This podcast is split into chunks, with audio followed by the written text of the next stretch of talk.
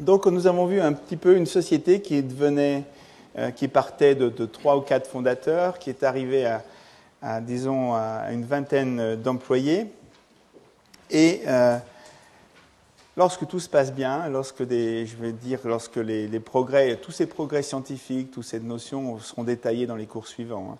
Donc toute la partie euh, évidemment technologique, technique pure va être décrite, mais là je vais partir de l'organisation euh, de ce qui va se passer. Euh, une société euh, qui grandit de façon normale va devenir une société publique. Et donc, ce que je voudrais dans ce deuxième cours, c'est adresser la partie de transformation d'une société, d'une petite société en une société publique.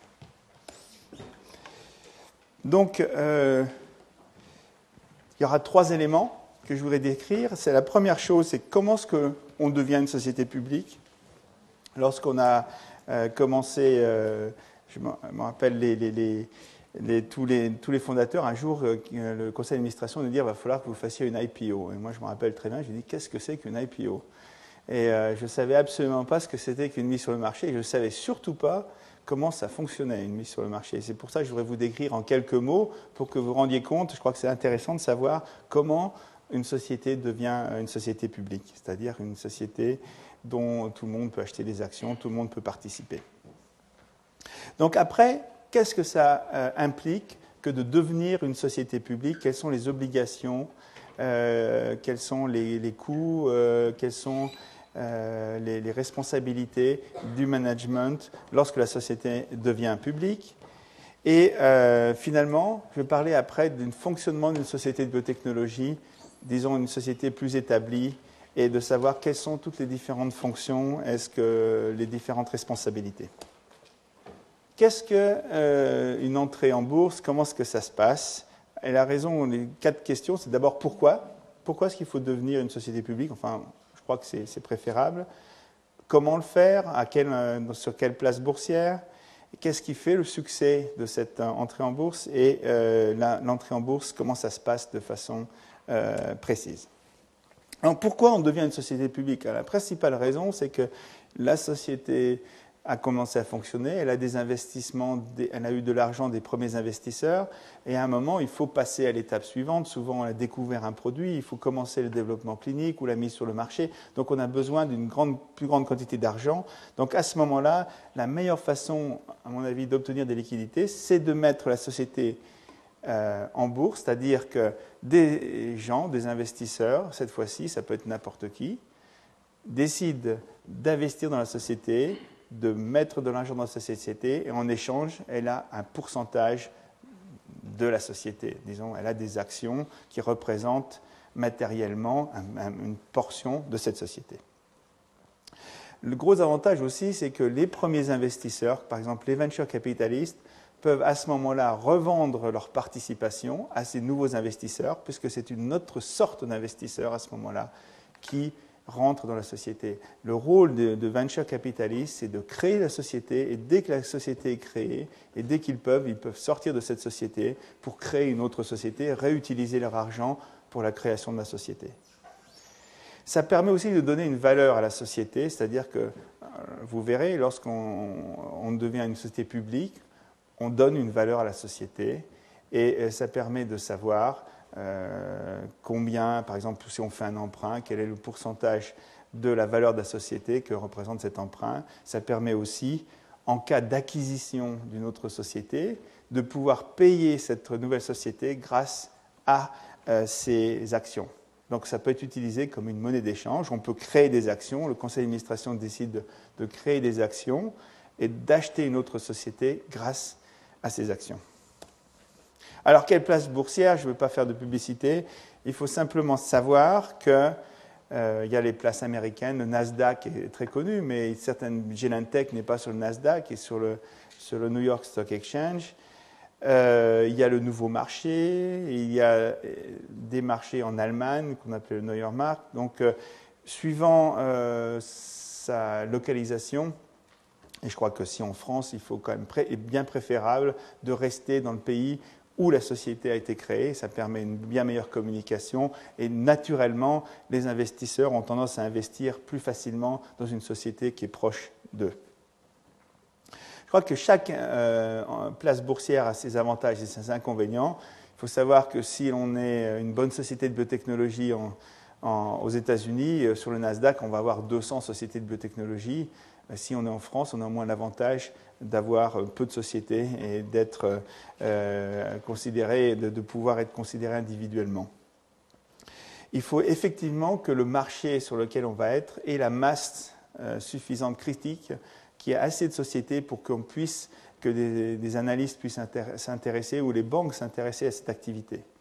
C'est-à-dire que si on décide de, de, faire de la prospection minière, il y a par exemple le marché euh, de la bourse sud-africain qui correspond au problème de prospection minière. Donc, dans la biotechnologie, il faut savoir que les marchés boursiers les plus, qui ont eu plus de succès ont été le Nasdaq, évidemment, et, de façon surprenante, le Swiss, euh, le, enfin, le Swiss Exchange, car euh, des sociétés comme, euh, comme, Actelion, mais aussi comme Basilea, comme Arpida, comme Spidel, des sociétés euh, ont eu beaucoup de succès au point de vue boursier sur le marché suisse. C'est certainement dû à la proximité aussi de ces grandes sociétés Novartis et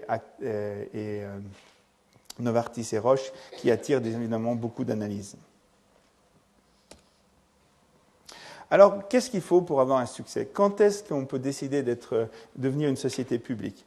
Il faut effectivement que la société ait une structure complètement établie, qu'elle soit profitable ou on voit devenir profitable. Très important d'avoir une certaine indépendance financière.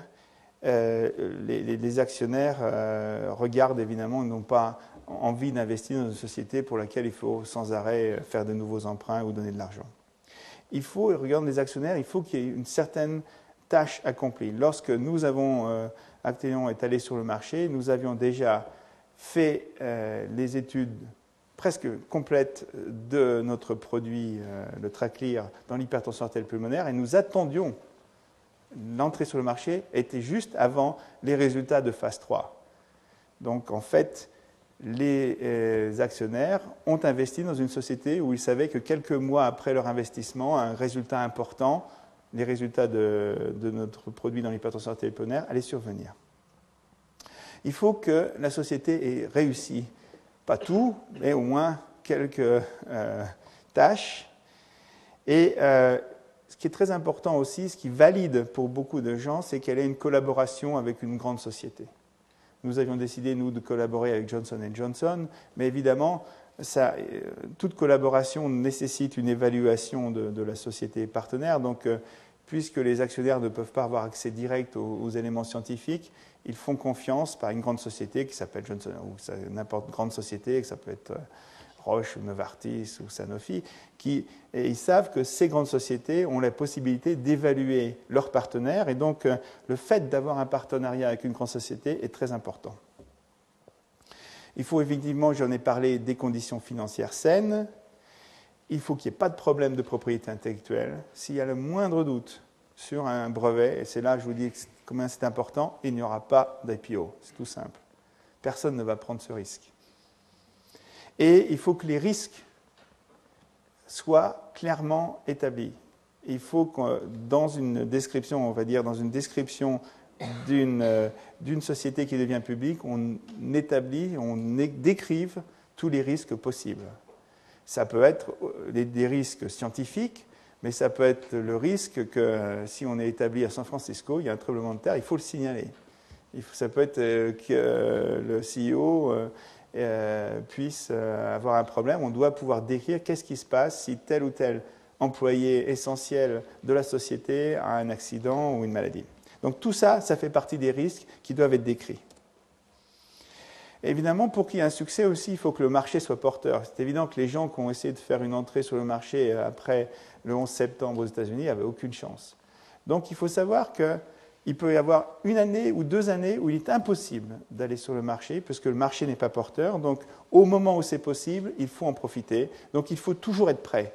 Et c'est là où j'insiste sur la notion d'avoir des critères de gouvernance ou de comptabilité qui permettent à tout moment de prendre la décision de devenir public, même si euh, on pense que, euh, euh, par exemple, l'entrée en bourse se fera plus tard. Parce que si il y a une ouverture dans le marché, il faut y aller, parce que le marché peut rester fermé. Ce qui s'est passé, par exemple, après la bulle Internet, le marché, nous avons fait, je crois, Actelion a fait en 2002 son entrée sur le marché public, mais pendant un ou deux ans, quelques mois après notre mise sur le marché, il a été impossible de devenir société publique et donc impossible d'avoir cet argent qui permette de continuer la société. Alors comment ça se fait une, entrée sur le marché? Pour, euh, pour, beaucoup de gens, c'est peut-être euh, évident, mais pour beaucoup, je suis sûr, vous ne savez pas comment ça se passe. C'est simple. On choisit une banque, ou deux banques, ou trois banques. Donc on prend des banques qui on pense être les, plus compétentes.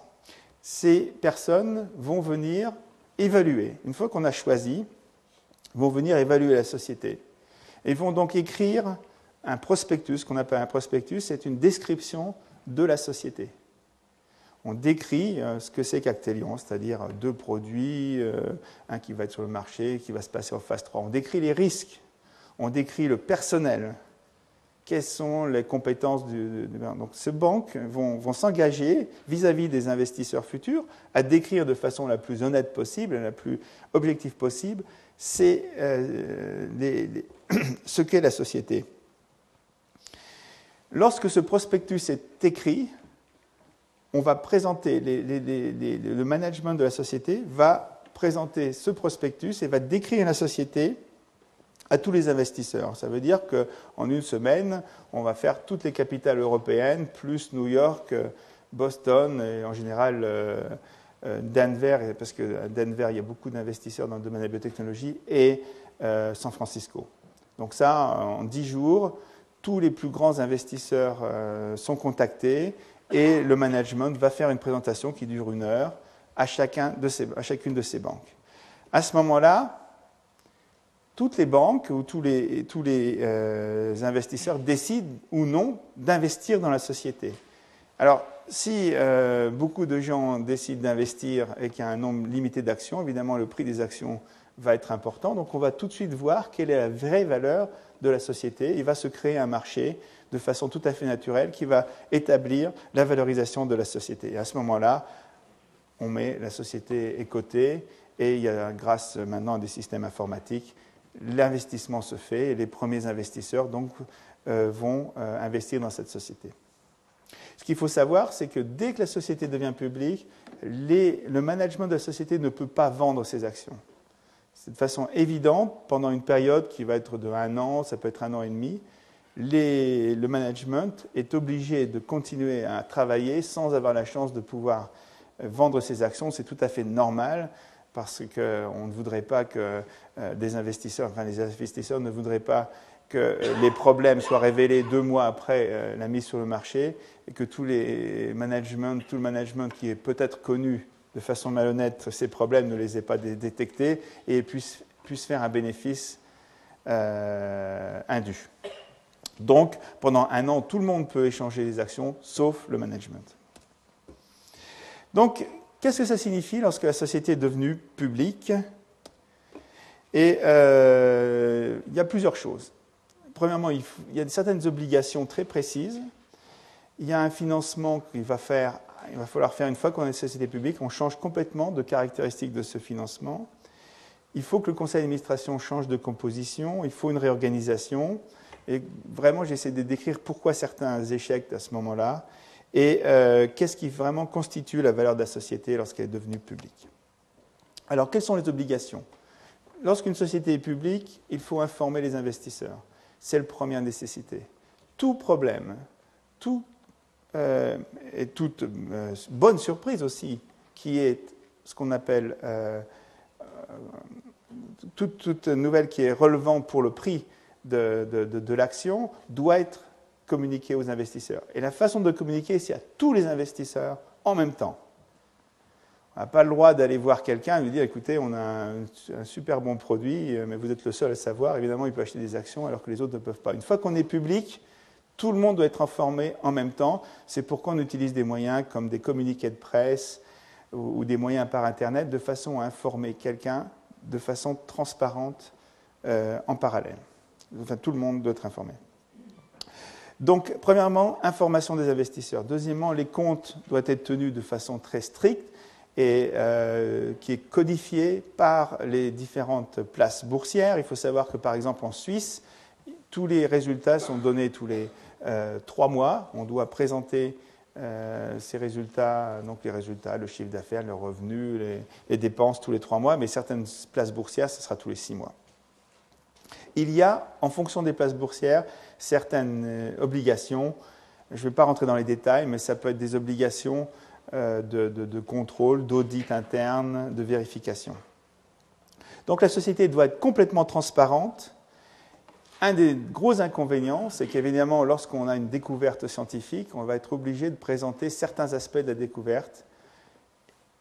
Si cette découverte euh, est importante, il faut essayer de trouver le moyen de façon à ne pas, donner, euh, pas aider les compétiteurs à avoir une information. Mais euh, puisque lorsqu'on a une petite société, à peu près toute grande importance de découverte devient disons, relevante pour le prix des actions, on était obligé de donner beaucoup plus d'informations que souvent on voudrait. Et évidemment, lorsqu'on est une société publique, il faut faire une assemblée générale et il faut euh, émettre, ou imprimer un rapport annuel. Donc à ce moment-là, la société devient publique, continue à fonctionner, et à partir du moment où elle est publique, on peut avoir un financement beaucoup plus facile euh, parce qu'il y a des moyens telles que l'augmentation de capital. On crée des actions qui vont nous permettre d'avoir un financement. On peut faire des emprunts, on peut faire des emprunts convertibles. Donc, euh, on, promet de rembourser les, euh, les gens qui prêtent l'argent en actions, ce qu'on appelle convertible, c'est-à-dire que 4 ans ou 5 ans, au lieu de rembourser en argent, on leur rembourse en vendant des actions, effectivement, et ce qui permet de, pouvoir financer la société sans euh, euh, perdre d'argent liquide. Et puis, euh, les collaborations avec les autres sociétés permettent, et ça on n'a pas besoin d'être société publique, mais c'est souvent un moyen important de financer la société.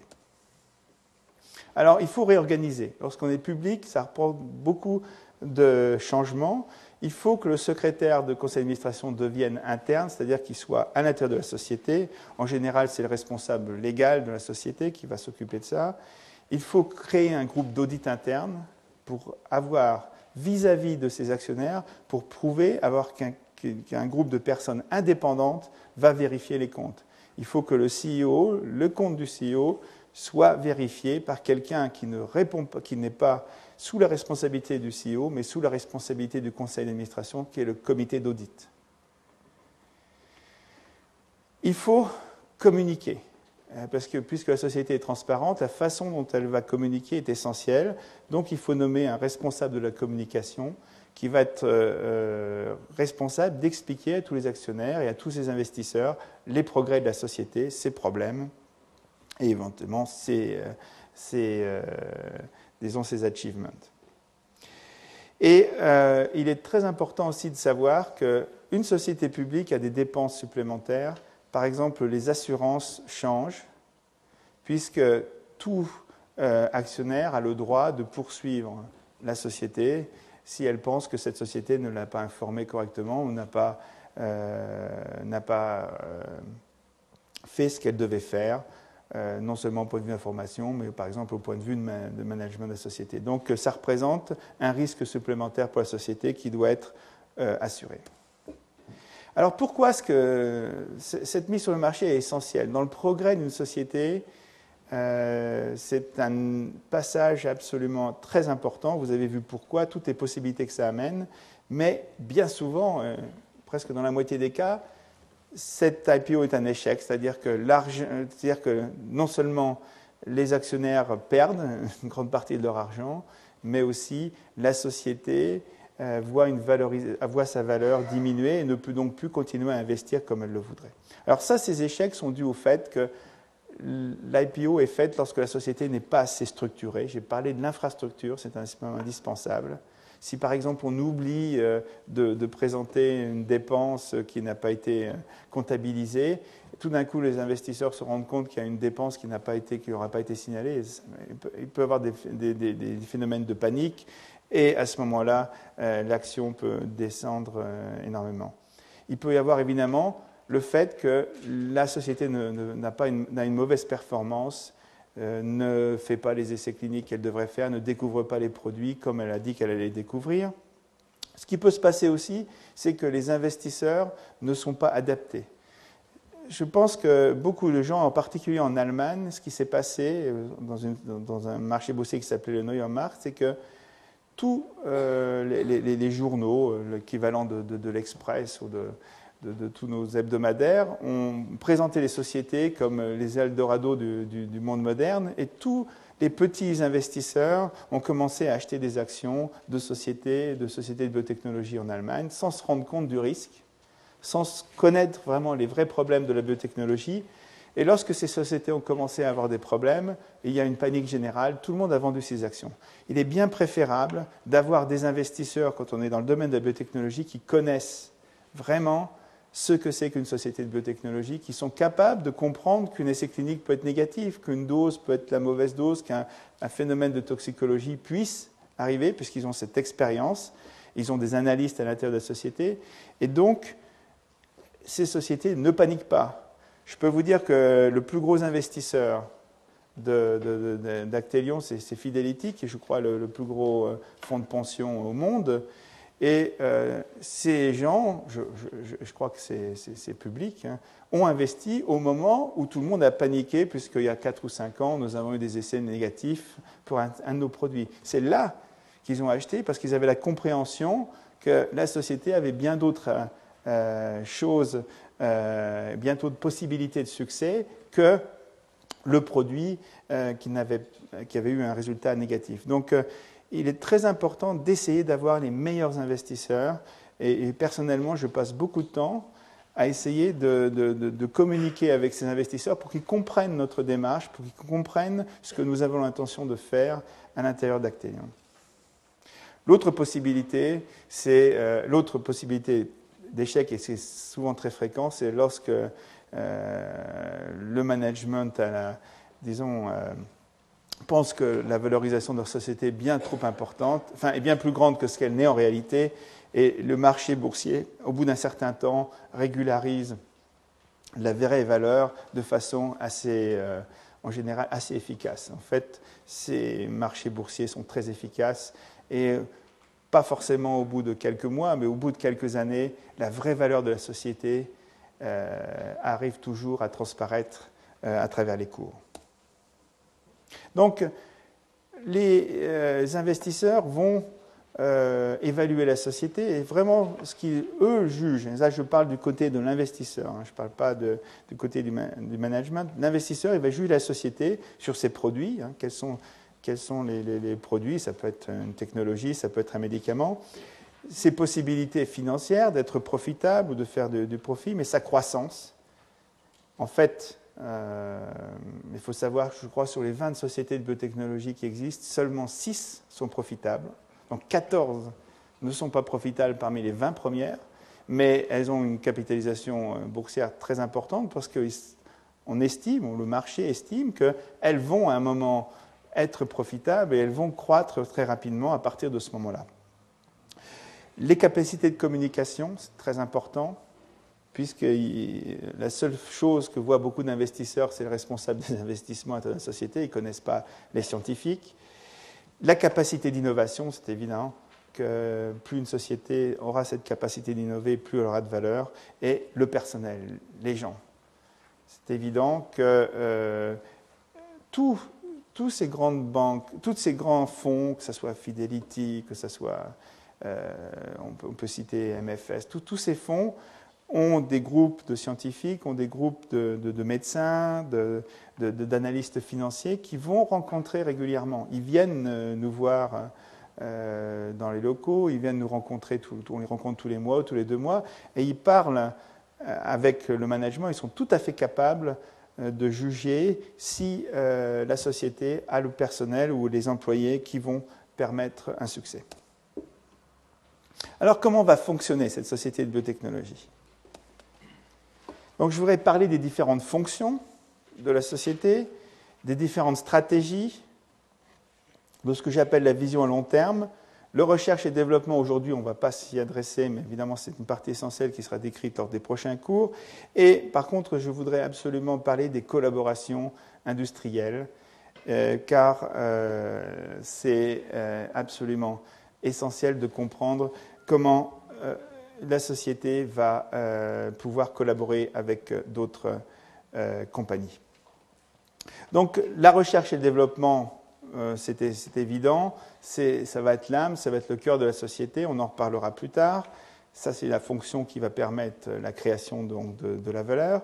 Mais très très tôt, il faut créer des gens, il faut, euh, penser à les collaborations avec d'autres sociétés. Ce qu'on appelle le business euh, development, le groupe doit être là euh, en général, le, CEO doit s'impliquer dans cette euh, collaboration, parce qu'au début, il n'y a pas de spécialiste, mais très rapidement, il faut créer un groupe qui ne va faire que euh, négocier ou discuter ou prospecter pour trouver des partenaires. Il va y avoir une partie de fabrication qui est essentielle. Dans le milieu de la médicament, il faut savoir que c'est un des éléments les plus contrôlés dans le domaine de la biotechnologie, donc la qualité, euh, et, la, fabrication des, médicaments doit être très surveillée et, doit être particulièrement bien faite. Il va y avoir la partie distribution et vente, la partie marketing, les visiteurs médicaux, la comptabilité, j'en ai parlé, la finance, qui est assez différente, avec évidemment toutes les parties trésorerie euh, et tout ce qui est nécessaire, la partie reporting, de, ces parties qui vont aussi décrire le rapport annuel les communications, la communication. Euh, il va falloir avoir un groupe qui ne va s'intéresser qu'au contrôle de qualité. Pour vous donner une idée, à Actelion, il y a plus de 25 personnes qui ne travaillent que sur le contrôle de la qualité. Euh, parce que la qualité, ça peut être aussi la qualité du produit, mais c'est la qualité des essais cliniques, ce sont les audits euh, internes, ça peut être le système informatique. donc la qualité et l'amélioration, c'est quelque chose d'absolument essentiel en biotechnologie. La partie détermination du plan stratégique, et la partie légale, puisqu'il y a beaucoup euh, de, problèmes légaux et de propriété intellectuelle avec un service des brevets. Effectivement, j'ai aussi parlé de l'infrastructure informatique. Donc, quelles vont être les différentes stratégies qui vont être disponibles à partir d'un moment où la société donc, est devenue publique? Il va y avoir différents choix. La société peut décider d'être restée indépendante ou non société, par exemple, comme Genentech, a décidé d'être euh, plus ou moins rachetée par Roche, tout en restant indépendant du point de vue euh, scientifique. Donc ça, c'est une option euh, possible. On peut décider d'avoir une force commerciale ou non. Tout le monde n'est pas obligé de décider de vendre eux-mêmes ses produits, et beaucoup de gens nous ont conseillé au début euh, par exemple d'Actéon, de rester dans le domaine qui était vraiment notre domaine de recherche et de développement et ne pas euh, être dans la partie commerciale.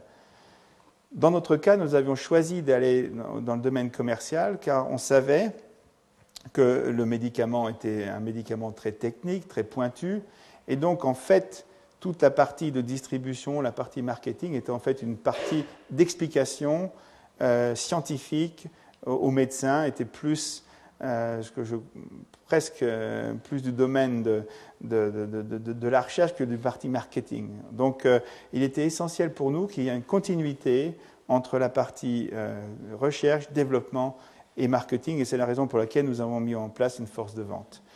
Et la question aussi, évidemment, c'est est-ce que la société doit rester locale, est-ce qu'elle doit rester internationale? Il faut savoir que la majorité des sociétés américaines décident de rester aux États-Unis, point toute la partie européenne est, euh, par exemple, licenciée à des partenaires européens.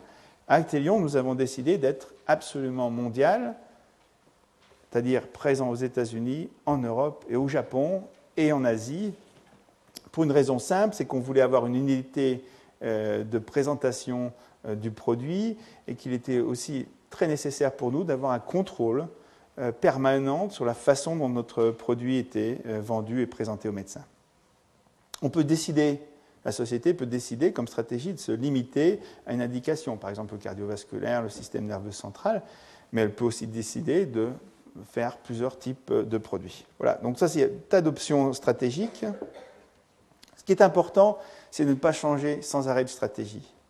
Il faut réévaluer cette stratégie, il faut continuellement euh, euh, y réfléchir, mais il ne faut pas changer de stratégie à chaque problème. Les plus grands échecs des sociétés, sont ces sociétés qui ont changé leur âme. On, commence à vouloir faire, euh, j'ai quelques exemples, on peut citer, sans citer de nom, mais des sociétés, par exemple, c'est ce qui s'est passé beaucoup en Allemagne, où les sociétés ont, sont commencé en étant des sociétés de génomique humain, en disant qu'on commençait la génomique, ils se sont rendus compte que ça, ça n'amenait pas de produits. Donc ils ont commencé à faire de la recherche. À partir de sociétés génomiques, on voulait faire une société de recherche. Euh, et puis après, la recherche, évidemment, on s'est rendu compte que ça prenait trop de temps, donc ils ont commencé à licencier euh, des produits qui existaient déjà sur le marché, ils sont transformés en une société de marketing. Alors, ils n'avaient ni les connaissances en marketing, ni les connaissances en développement, c'était en fait des généticiens. Et ça n'amène que des catastrophes. Euh, on a pu voir récemment qu'une société très, en pointe comme Decode, qui a décidé de, décodé, disons, le génome euh, de, de, tous les Islandais. donc, était parti sur une idée euh, d'utilisation de, la connaissance du génome humain. Et tout d'un coup, se sont rendus compte des problèmes que j'ai mentionnés auparavant, ont décidé de développer des produits sans avoir cette connaissance. Et qu'est-ce qui est arrivé? Euh, Le produit est, maintenant arrêté parce que ils n'ont pas. le produit est instable, le produit qu'ils ont développé, parce que tout simplement, ils n'ont pas cette connaissance de développement d'un produit qui est quelque chose d'essentiel. On ne peut pas s'improviser euh, développeur ou, pharmacologue. Donc surtout, il ne faut pas changer cette stratégie, il faut l'adapter, mais essayer de garder cette même vision qu'on a au début.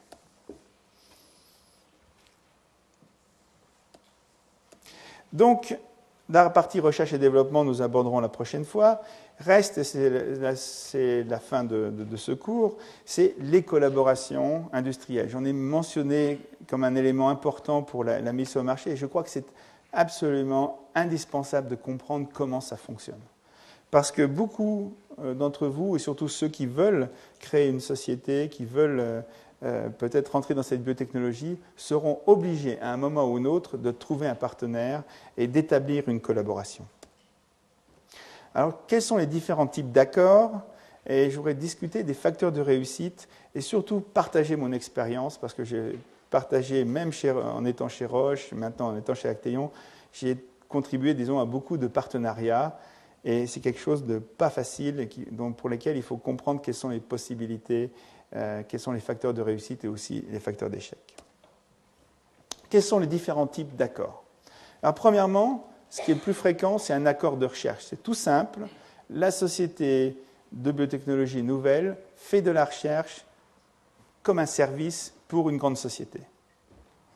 À ce moment-là, elle est payée, donc son, personnel est payé comme une société de service, et en fonction de ses réussites, elle va avoir, euh, disons, des milestones, des, disons, des versements correspondant à la découverte d'un produit, ou correspondant euh, au progrès de ce, produit.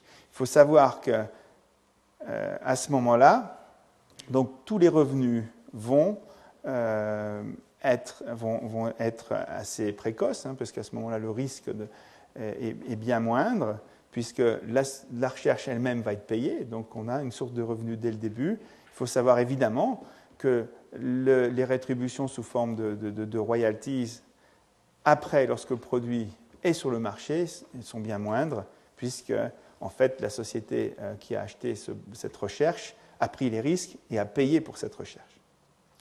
La deuxième possibilité, c'est une licence simple, c'est-à-dire que la société qui n'a pas été payée mais fait sa recherche, découvre un produit et à ce moment-là va vendre ce produit à la société à une société euh, qui va décider de commercialiser ou de, développer ce produit. Et à ce moment-là, la société va être payée par euh, des royalties sur les ventes, aussi par un versement correspondant à, la découverte de ce produit. Il peut y avoir un accord de co-développement, c'est-à-dire que la société de biotechnologie découvre un produit et euh, ce produit va être développé en commun avec une autre société. Par exemple, en ce moment, Actelion a découvert des agonistes d'un récepteur très particulier qu'on appelle S1P. Et euh, ces produits qui sont des immunosuppresseurs vont être développés en commun, en partenariat avec Roche. Ça veut dire qu'il y a un groupe de Roche, un groupe de gens d'Actelion qui se réunissent et qui vont déterminer comment on va développer ce produit. C'est ce qu'on appelle un co-développement. Il faut savoir que c'est quelque chose qui paraît fantastique euh, sur le papier, mais qui est très difficile à réaliser parce que là, on a deux cultures différentes. Et je ne parle pas d'Actelion et Roche parce que ça se passe très bien, mais il y a toujours des risques que une société ait une vision très différente du développement du produit par rapport à l'autre.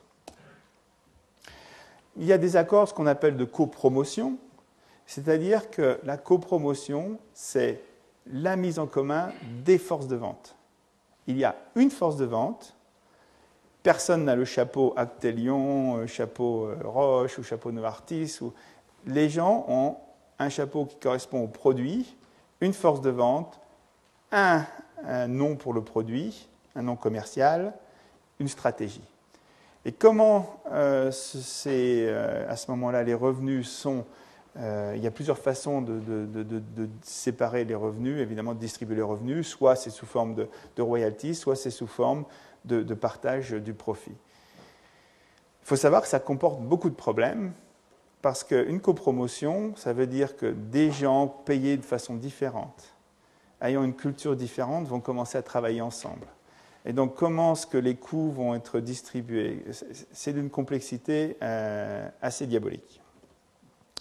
Il y a les accords de co-marketing, et ça j'en parle, c'est presque historique. C'était à ce moment-là, on appelait co-marketing lorsque deux sociétés décidaient de vendre le même produit sous deux noms différents. Et je crois que c'est illégal dans certains pays européens, je ne peux plus le dire, mais je crois que ça se fait de moins en moins. On voit plus, euh, à un moment, je crois qu'il y avait certains antagonistes dans le jeu 2 qui avaient sept ou huit noms euh, différents et qui étaient le même produit, suivant l'endroit où ils étaient vendus dans le monde, et par les sociétés. Donc, en général, aujourd'hui, c'est soit la copromotion, soit des autres types d'accords. Alors, ce qu'il faut considérer, c'est là que je voudrais vous signaler quelque chose. Il y a des tas d'éléments très importants. Le problème de propriété intellectuelle. Il faut absolument voir à qui appartient cette propriété intellectuelle. Est-ce que cette propriété intellectuelle va être transférée d'une société à l'autre? Comment ces coûts vont être partagés? Très important parce que lorsqu'une petite société de biotechnologie a envie de faire, par exemple, un accord de, de, copromotion, c'est fantastique. On dit, euh, ben, Actelion va mettre, euh, on a envie de mettre sur le marché, si on avait envie, je, vais prendre une hypothèse, de mettre euh, un produit grand public sur le marché. avec Novartis ou Roche. À ce moment-là, ce qui se passerait, c'est qu'au début du lancement du produit, il y a des, coûts considérables. Le lancement d'un produit, ça peut représenter un milliard d'euros ou deux milliards d'euros, suivant la, taille, si c'est lancé dans le monde. Et à ce moment-là, le problème, la petite société ne peut pas financer. Et donc on se retrouve dans le cas où une grande société va pouvoir financer ce lancement alors que la petite société ne peut pas le faire.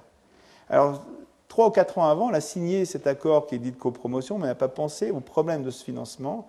Et il faut savoir que à ce moment-là, la majorité de ces accords finit, et on vient de voir récemment par euh, l'absorption de Dykos par Lilly, finit par un problème tel que la grande société est obligée de racheter, ou disons que la petite société est obligée d'être rachetée par la grande société pour des problèmes de financement. Donc pensez au partage des coûts et pensez à la disproportion qu'il peut y avoir entre votre nouvelle société et la grande société. La même chose, évidemment, pour le partage des profits. Il faut savoir qu'un un, vendeur médical n'est pas toujours payé de la même façon dans une grande société que dans une petite. Donc, euh, lorsqu'on va essayer d'établir euh, comment vont être les profits, il y a des problèmes euh, financiers qui ne sont pas simples. Qui enregistre les ventes Il faut savoir que lorsqu'on fait une vente d'un médicament, il y a une seule personne qui enregistre cette vente.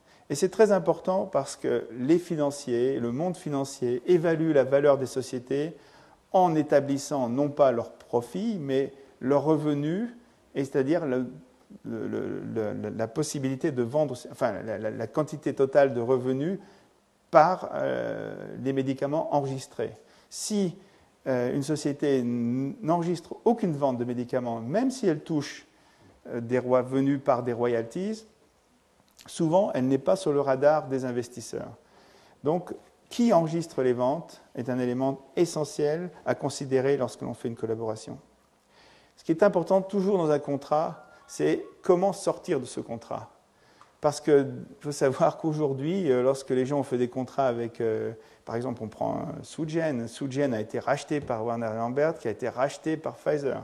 Lorsqu'on fait un contrat avec Sugen, qu'est-ce que ça veut dire? Qu'est-ce qui se passe lorsque Sugen est racheté par Warner Lambert? Qu'est-ce qui se passe lorsque Warner Lambert va... Il faut toujours penser qu'il y a une grande flexibilité, que ces sociétés vont changer, vont peuvent être rachetées, peuvent être vendues, peuvent changer de management, de direction, de stratégie. Et donc, il faut toujours prévoir les façons de sortir de ce contrat. Quels sont les risques?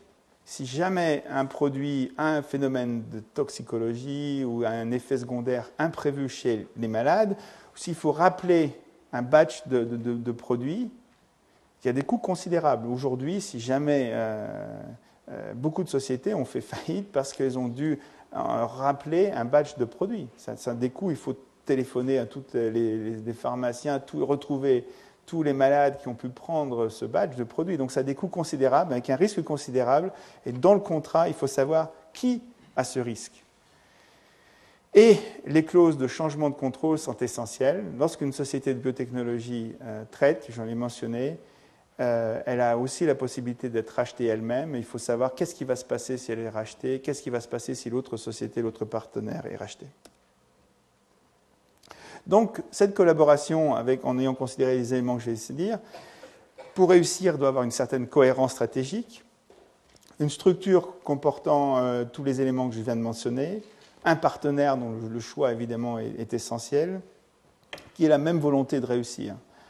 C'est évident que lorsque Actelion est allé avec un immunosuppresseur avec Roche, c'est en sachant que Roche avait un, investissement euh, fantastique dans le domaine de l'immunologie et aussi euh, dans le domaine de la transplantation. Donc un immunosuppresseur, un candidat euh, comme Roche, comme partenaire, était, pour ainsi dire, idéal. Par contre, si ce partenaire n'a aucune connaissance du domaine dans lequel on veut collaborer, je crois que c'est une source euh, possible euh, d'échec.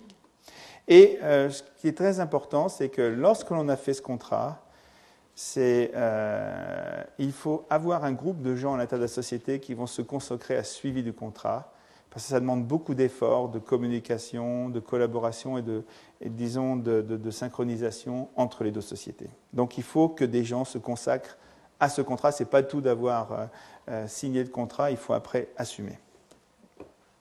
Donc euh, ces collaborations sont essentielles.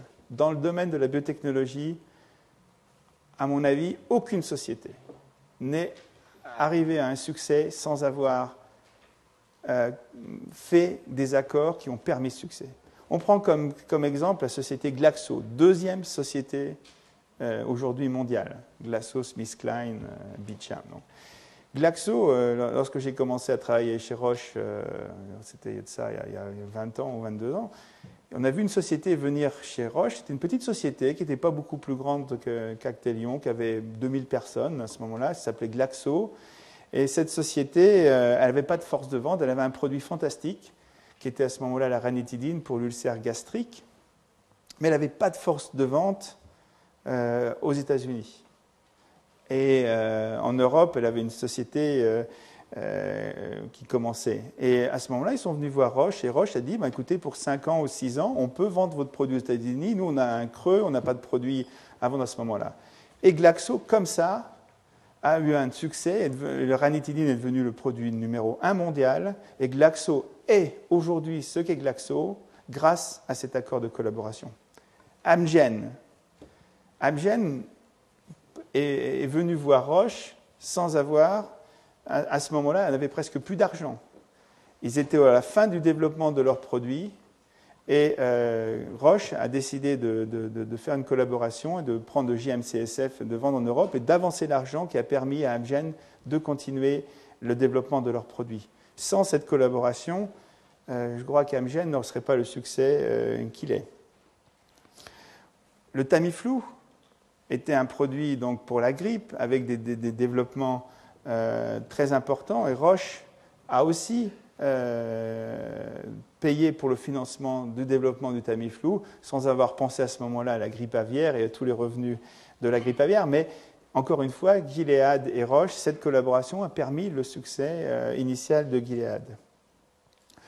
Par exemple, une collaboration que nous avons fait avec Merck, puisque nous avons euh, synthétisé des inhibiteurs de la rénine, qui sont des produits antihypertenseurs, donc grand public, et Actelion n'a absolument pas la, force de vente qui pourrait permettre euh, l'optimisation, disons, du marché, enfin sur le marché de ces produits. Donc nous avons décidé de collaborer avec Merck et de donner nos produits, ce seront des produits Merck, une fois qu'ils sont découverts, sont avec, après une phase de co-développement, Merck vendra sur le marché grand public les inhibiteurs de la rénine découverts par Actelion. Donc je crois que c'est très important de penser qu'on est dans un monde de la biotechnologie où il ne faut pas vivre seul, il faut trouver souvent les meilleurs partenaires. Voilà, donc euh, c'était, je crois qu'on est maintenant, euh, on a pu décrire comment une société de biotechnologie est créée et fonctionne, et les prochains cours seront plus euh, dans le détail de la découverte des médicaments et de la façon dont on les développe. Merci beaucoup.